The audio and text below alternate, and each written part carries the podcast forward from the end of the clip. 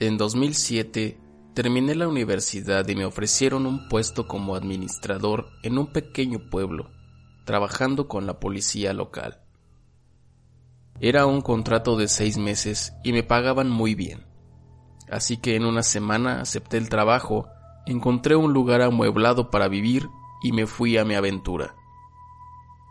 La ciudad tenía poco más de 15.000 habitantes y el apartamento que elegí estaba en el último piso de un edificio de tres pisos construido en los años 60.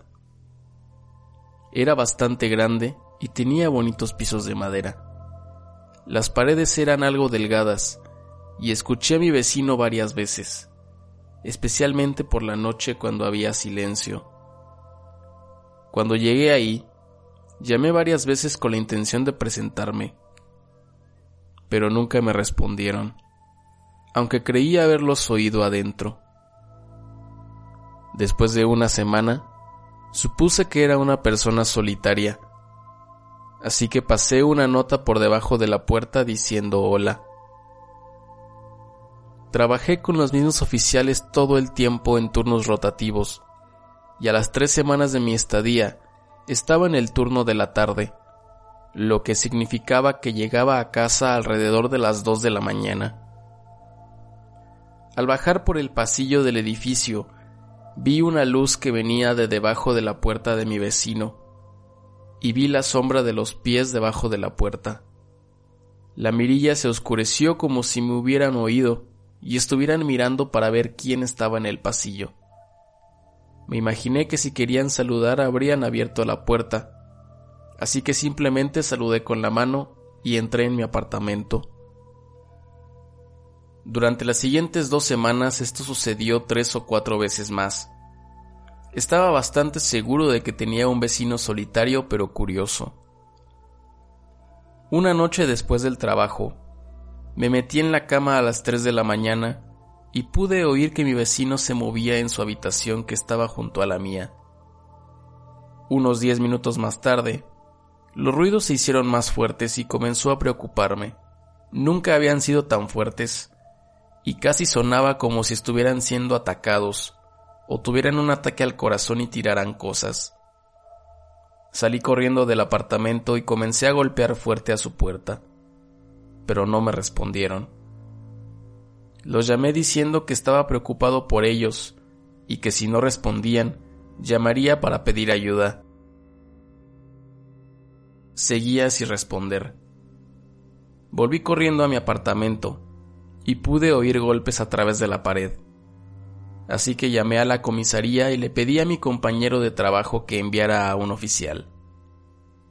Llamé a la puerta de mi vecino una vez más, pero no hubo respuesta y me dirigí al vestíbulo para esperar al oficial que apareció en cinco minutos. Lo conocía un poco y subimos y llamamos a la puerta pero no hubo respuesta. Lo llevé a mi apartamento y todavía podíamos escuchar fuertes golpes cada cinco o diez segundos y luego un gran estruendo. El oficial me preguntó si podía ir a buscar a la administradora del edificio para abrir la puerta. Vivía a una cuadra de distancia, así que dije que iría corriendo a buscarla. Por suerte, estaba despierta viendo la televisión. Le dije que mi vecino estaba haciendo mucho ruido y no abría la puerta. Así que tomó las llaves y nos fuimos. El oficial nos estaba esperando en el vestíbulo y preguntó qué apartamento era. Y le dije que el 304. Me miró de forma extraña y dijo que el 304 estaba vacío. Le dije que había oído a mi vecino haciendo ruido casi todos los días y que había visto la luz encendida y las sombras debajo de la puerta algunas veces. El oficial dijo que también escuchó los ruidos y preguntó si el 304 era el apartamento que estaba encima del garaje y respondió que sí. Dijo que alguien podría haber subido fácilmente por el garaje y que tal vez había ocupantes ilegales en el apartamento vacío. Subimos, la administradora quitó el seguro de la puerta y el oficial la abrió. El apartamento estaba oscuro y él encendió la luz. Entró en el dormitorio y volvió a salir y dijo que estaba vacío. Entramos y el lugar estaba impecable.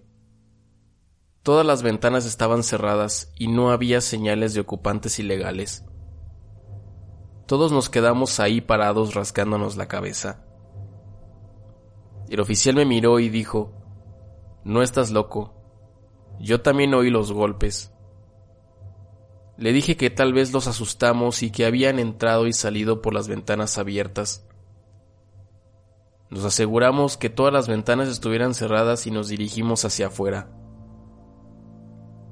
Cuando salimos, miré hacia abajo y en el suelo estaba la nota que había pasado por debajo de la puerta unas semanas antes. Cerramos el apartamento y dije que vigilaría y llamaría a los dos si volvía a ver la luz o a escuchar ruidos.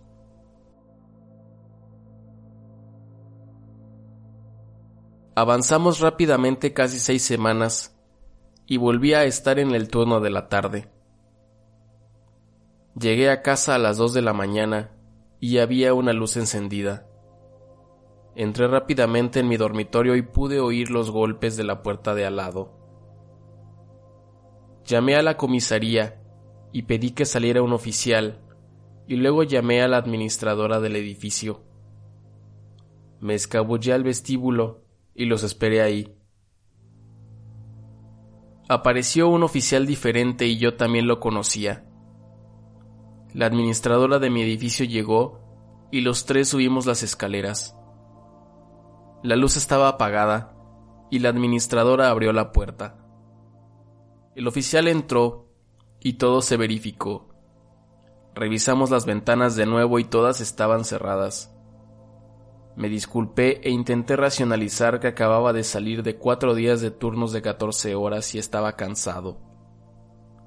Pero sabía que había visto la luz encendida y oído los golpes. Dos semanas más tarde, el apartamento fue alquilado y tuve la oportunidad de saludar a mis nuevos vecinos. Les dije que estuvieran atentos porque estábamos seguros de que los ocupantes ilegales habían estado entrando y saliendo, y les transmití las historias. Mi última semana ahí, la estación tenía una barbacoa, y hablábamos de los ocupantes ilegales que nadie había visto. Le conté al primer oficial lo de la segunda llamada y cómo todas las ventanas estaban cerradas esa vez. Pero sabía que había visto la luz encendida y oído los golpes de la puerta de al lado. Me preguntó si quería oír algo gracioso, y le dije que sí. Dijo que iba a decírmelo antes, pero que no quería asustarme. Procedió a decirme que tres meses antes de que me mudara, respondió personalmente a una llamada al apartamento de mi vecino por un suicidio muy sangriento. La persona había cometido el acto, pero se lo pensó dos veces y pidió ayuda. Cuando llegaron, la persona estaba inconsciente, pero obviamente había entrado en pánico, y una silla, una lámpara y una mesa lateral habían sido derribadas y había sangre por todas partes. Desafortunadamente, falleció antes de llegar al hospital. Me quedé mirándolo y me recordó que también había oído los golpes la noche que lo llamé. Hablé con la administradora del edificio el día que me mudé y le pregunté por qué no me lo había dicho. Se rió y dijo, Oh cariño, creo en los fantasmas, pero no sabía si tú también lo hacías y no quería asustarte. Sé que escuchaste y viste cosas. Te creo, y dudo que fueran ocupantes ilegales.